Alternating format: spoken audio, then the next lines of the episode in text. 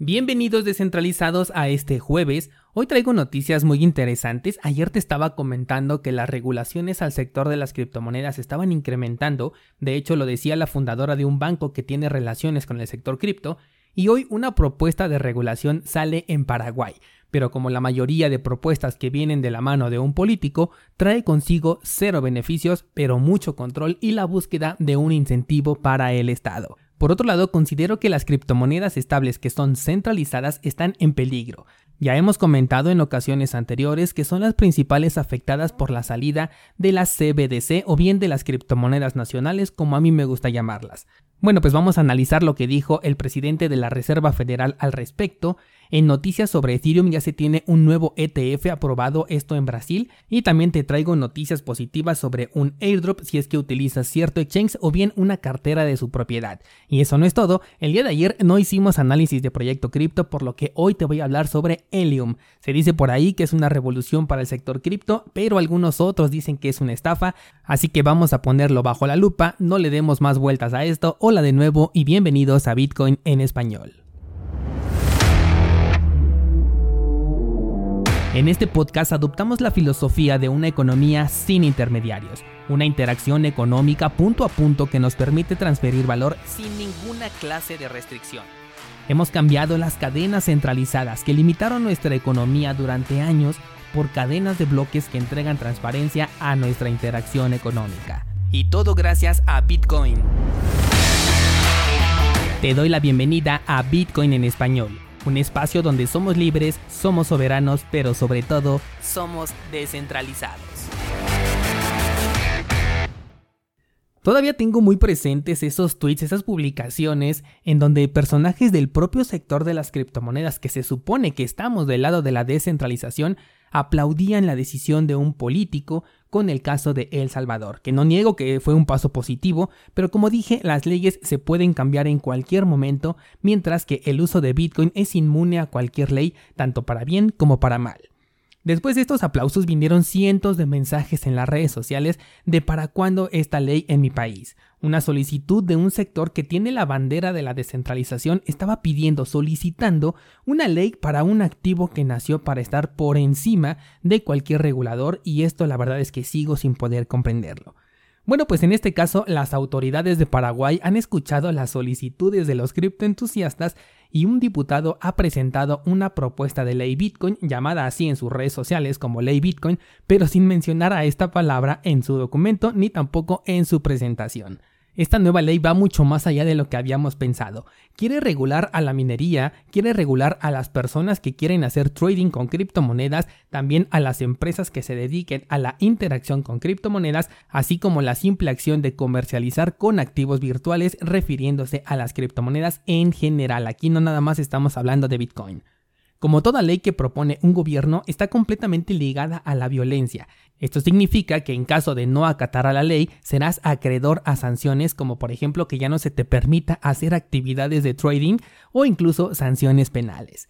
La presentación ocurrió en un live que se hizo en Facebook en donde aprovecharon 15 de los 20 minutos de duración del video para enaltecerse como políticos y decir que el gobierno estaba preocupado por el futuro y pensando en las múltiples oportunidades que las criptomonedas están entregando a nuestra vida. Justo por esto ven necesaria la regulación del ecosistema que existe a su alrededor con la finalidad de que tengas una mayor seguridad en tus operaciones, lo cual es completamente una mentira porque no te van a respaldar ante un evento como los que suelen ocurrir dentro del entorno cripto, eso es 100% seguro.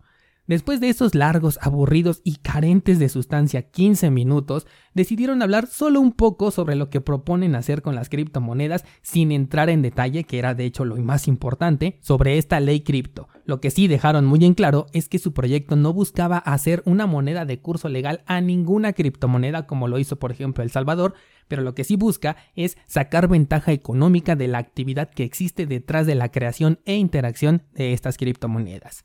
Obviamente que esto no fue bien recibido ni por aquellos que pidieron para cuándo en mi país la regulación, ni tampoco por los que están buscando una interacción más descentralizada. Lo curioso es que comenzaron a salir documentos oficiales de las propuestas de la ley de Argentina y de Colombia y se encontró que la propuesta que tiene Paraguay era una simple copia y pega de estas dos propuestas previamente creadas, por lo que de ser así ni siquiera existe un trabajo de verdadera investigación detrás y se reforzaría el hecho de que lo único que están buscando es obtener una ventaja económica para el Estado.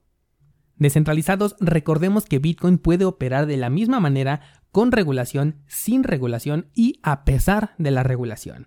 Lo único que no puede operar de la misma manera son los servicios centralizados como por ejemplo las casas de cambio y también los activos centralizados como las criptomonedas estables.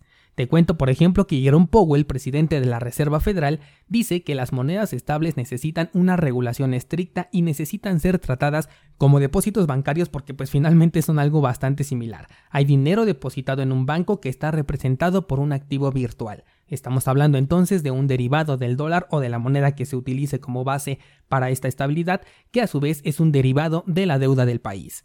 Este tema de las regulaciones de las monedas estables hay que darle mucha importancia.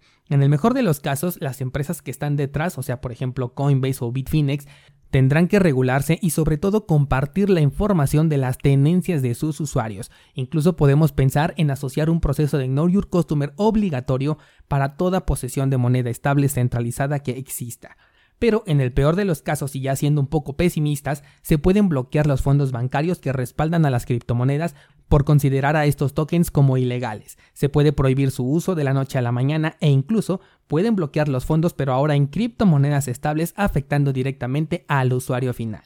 Vamos a ponernos todavía más pesimistas solamente con la intención de tener en la mente un posible y catastrófico escenario. Dudo mucho que pase, pero considero que es mejor saberlo y tomar el riesgo de manera consciente que desconocerlo y convertirse en víctima de un evento que no tenías contemplado, ¿no crees?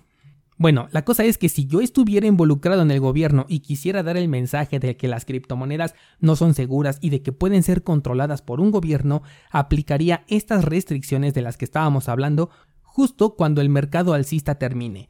Pero ¿por qué cuando el mercado alcista termine? Bueno, pues porque muchas personas se van a refugiar justamente en las monedas estables. Ahí es donde va a estar todo su dinero, pues tomaron ganancias y es en donde el sector cripto entero se encuentra más vulnerable porque una enorme cantidad del dinero que se mueve dentro de este sector estará en el círculo de control de los reguladores.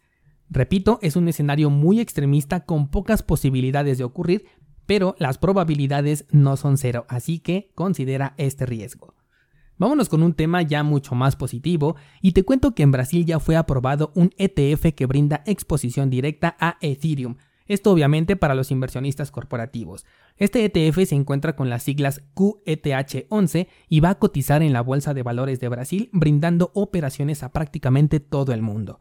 De esta nota lo que quiero recalcar es que estos ETF van a estar respaldados por tokens ETH reales, los cuales van a estar bajo la custodia del servicio que proporciona Gemini. ¿Recuerdas la nota de ayer? El exchange que dijo claramente que buscaba tomar el lugar de Binance por la vía legal y como bien te comentaba ayer, este exchange ha tenido muy buena relación con este tipo de soluciones cripto que están enfocadas hacia los institucionales que quieren exposición al sector de las criptomonedas por lo que de acuerdo a la dirección que este exchange está tomando va por muy muy buen camino.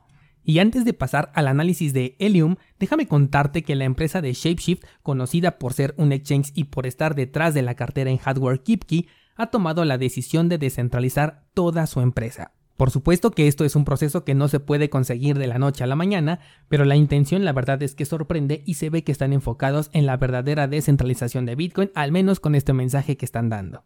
Como parte de esta estrategia y para que las personas se vean recompensadas por el uso que le han dado a sus servicios, van a estar regalando a partir del día de mañana 340 millones de sus tokens Fox a aquellas personas que hayan realizado operaciones de trading con la plataforma de Shapeshift, esto específicamente con los tokens ERC20 o tokens de Ethereum, y también van a poder participar aquellas personas que se han conectado a la plataforma con la cartera de KeepKey, cartera de la que tenemos un curso dedicado en nuestra página cursosbitcoin.com, pero que te adelanto que no recomiendo para nada porque tiene muchas dificultades para operar, Pienso que un novato podría incluso perder el acceso a sus criptomonedas con esta cartera, por lo que al menos al día en que grabé este episodio no recomiendo utilizar esta cartera, pero si ya la utilizaste o si tienes cuenta en el exchange de Shapeshift, estate muy pendiente porque te puedes llevar un airdrop que no te va a caer nada mal. Ahora sí demos paso al análisis cripto de esta semana y me dio mucha curiosidad este proyecto, me lo sugirieron en la votación del día de antier y quise analizarlo. El proyecto se llama Helium, lo vas a encontrar con las siglas HN de niño y T de toro, y se trata de un proyecto que busca descentralizar el Internet, una desde mi punto de vista utopía que se tiene desde hace mucho tiempo. La propuesta de valor que quiere vender este proyecto es la de ofrecer equipos que son como routers, los cuales tienes que conectar en tu casa y que entre ellos se van a poder conectar para brindar un acceso a una red, una red que no es Internet. Así es, no te están ofreciendo Internet, sino una conexión local entre dispositivos que buscan que se haga global. El anuncio es bastante curioso, primero porque, ojo, tienen un anuncio, o sea que hay un producto que te están vendiendo, y ahorita vamos a llegar a ello. El anuncio dice que con este proyecto vas a poder tener todo conectado a Internet, desde tu refrigerador hasta el collar de tu perro. De inicio me causa curiosidad esta propuesta porque para eso necesitamos primero que los dispositivos que quieras conectar a Internet sean dispositivos smart. O sea, no es que solamente con tener este modem o este router el collar para perro ya se convierta automáticamente en inteligente y lo mismo con cualquier cosa que quieras conectar. Ahora que si tú ya tienes un dispositivo que es smart o bien a través de un complemento como los que ofrece Apple conviertes ese dispositivo en smart, no necesitas otro modem para conectarte, pues ya contamos con internet en nuestras casas e incluso en, en plazas comerciales o en parques, con el cual podemos hacer exactamente lo que propone Helium sin la necesidad de hacer un gasto adicional. Ahora, seguro que en este punto ya te diste cuenta que estos equipos los están vendiendo. Esto significa que antes de que puedas obtener una ganancia, antes de que puedas probar el servicio y sobre todo, antes de que te des cuenta de que comprar este equipo no te brinda ningún beneficio, tú ya gastaste tu dinero. Y esto no es todo, porque estamos hablando de un producto que busca descentralizar el Internet, que busca ser una red global, pero que no tiene equipos disponibles. Esta estrategia la conocemos perfectamente gracias a Apple, en donde apenas fabrican unos cuantos equipos de su nuevo tope de gama para hacer ver como que hay mucha demanda, que de por sí sí la hay, estamos hablando de Apple, pero todavía la incrementan con esta mercadotecnia. En este caso no existe esa demanda, simplemente lo que no existe son los equipos porque primero lo que les interesa es tu dinero. Una vez que adquieres el equipo, o sea que ya pagaste, tampoco tienes fecha de entrega. Todos tienen una precompra sin fecha de entrega específica. Solamente te dice ahí que puede tardar varias semanas. Semanas en las que tú ya gastaste pero no estás obteniendo absolutamente nada a cambio, ni un equipo ni tampoco un rendimiento.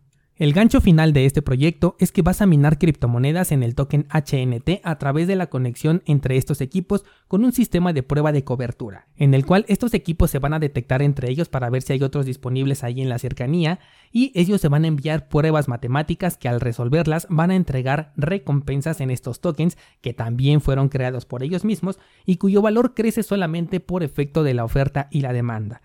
Oferta y demanda que ellos mismos pudieron incentivar, por supuesto. Por último, si estás por ejemplo en Venezuela, Argentina y algún otro país en donde la paquetería no sea el negocio más impulsado por la pandemia, no vas a recibir este modem o este router como le quieras llamar, y con esa idea Helium pretende descentralizar el Internet a través de la venta de un artículo que es vendido por una empresa centralizada que encima ni siquiera puede cubrir la demanda mundial. La opinión personal de Bitcoin en español sobre Helium es que se trata de una completa estafa. Es posible que me equivoque, por supuesto, pero no pienso meter ni un centavo en averiguarlo, pues no le encuentro ninguna propuesta de valor.